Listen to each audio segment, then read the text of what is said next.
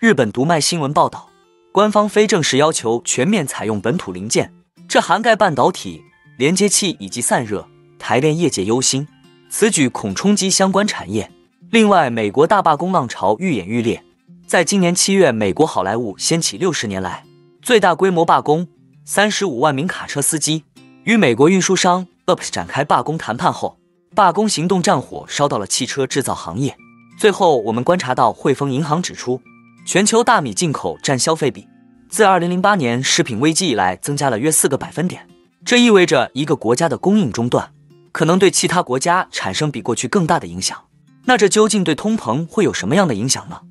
哈喽，大家好，欢迎来到我的财经老师说，带您用宏观经济解读世界金融市场。如果您也有不动产买卖相关问题，以及股市投资经验的看法分享，都欢迎留言或私讯我们。另外，我会不定期在社群贴文分享近期不错的房产物件和值得注意的类股以及投资个股。如果您也喜欢这样的内容，欢迎订阅我的频道，并打开小铃铛，这样才不会错过最新的影片通知哦。那我们就开始今天的节目吧。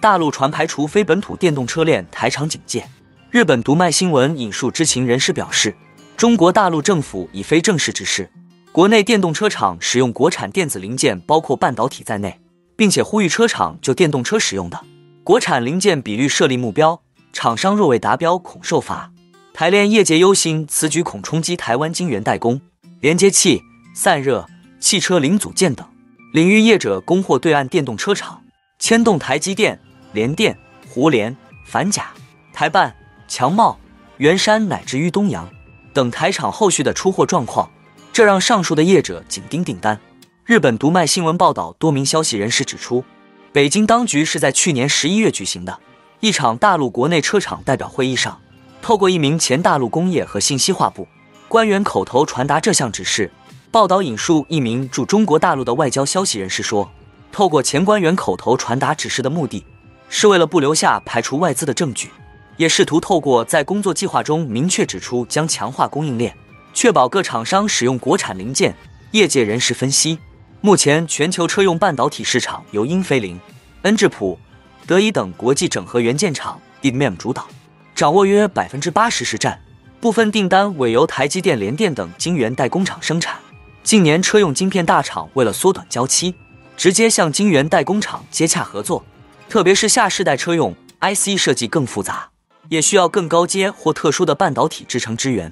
业界观察，近期车用半导体供需逐步恢复平衡，InM 厂商也优先填补自家产能为主。而大陆采购变化目前初步看来影响有限，实际到车用仍追求安全可靠与品质稳定度，InM 大厂的规模短期难以撼动。另一方面，就大陆目前电动车主要品牌比亚迪、蔚来、小鹏、理想等四强来看。以比亚迪与台湾零组件厂合作最密切。中国大陆一家研究机构数据显示，去年中国大陆汽车零件市场的规模为人民币三点八八兆元，约五千三百万美元。二零二八年之前，渴望成长至人民币四点八兆元。消息人士说，在快速从汽油车转型至电动车的过程中，中国大陆车厂已建立自家的系统，以取得电子零件，不需仰赖外国零件制造商。而且也已掌握了驱动装置以外的所有相关技术。消息人士说，如果中国公司开始在电动车零件制造上积极竞争，日本、美国和欧洲的厂商将失去国际竞争力。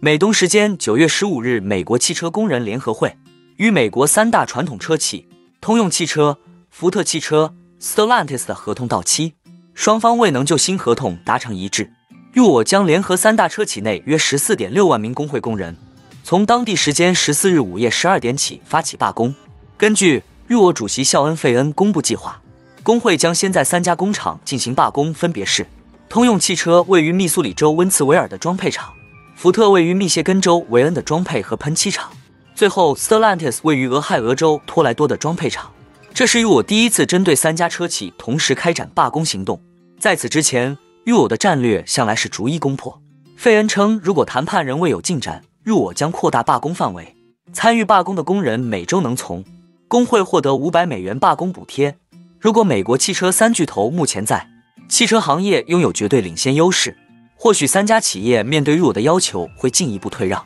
但现实情况是，全球正在经历能源变革，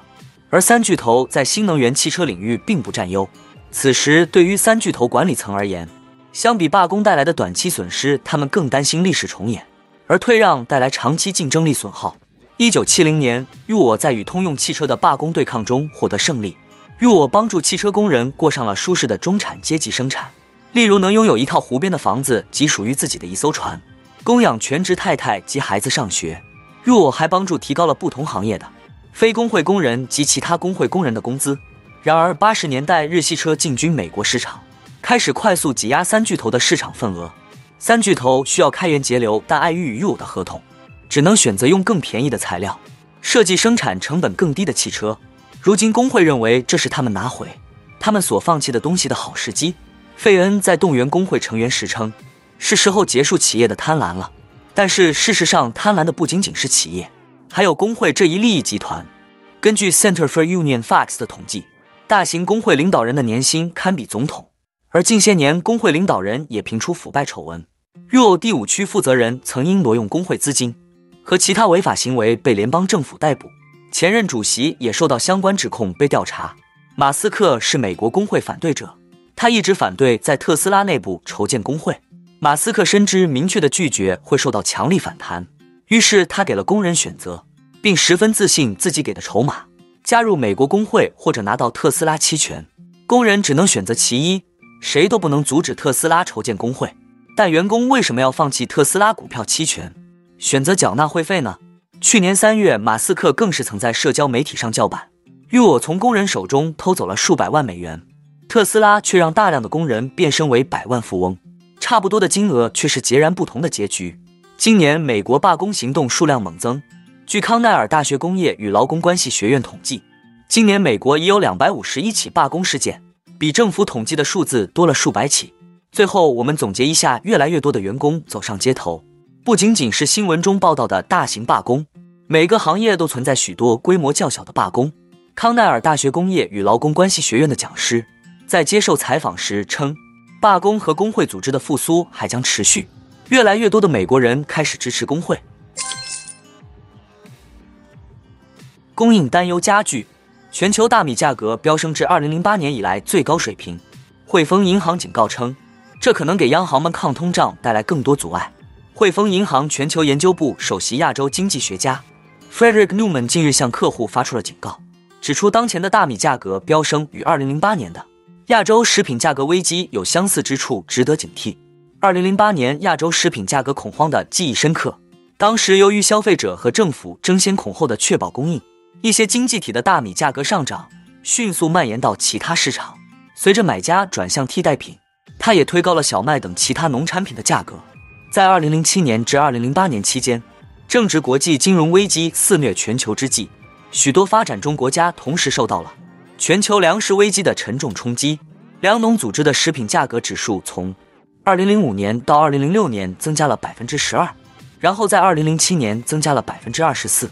而在二零零八年一月至七月期间，同比增长了约百分之五十。二零零八年谷物价格指数达到了峰值，相对于二零零零年增长了二点八倍。报告指出，当前大米价格飙升所引发的供应担忧也有蔓延之势。例如，印度购物者在七月从海外获悉印度将实施大米出口限制后，纷纷在美国超市抢购大米。亚洲的大米产量约占全球产量的百分之九十。厄尔尼诺天气现象在印度等主要产区引发了大雨和干旱，印度已经实施出口限制，以确保充足的国内供应，令全球米价火上浇油。纽曼表示，全球大米进口占消费的比例，在过去二十年内翻了一番，自二零零八年食品危机以来，增加了约四个百分点。他说，这意味着一个国家的供应中断，可能对其他国家产生比过去更大的影响。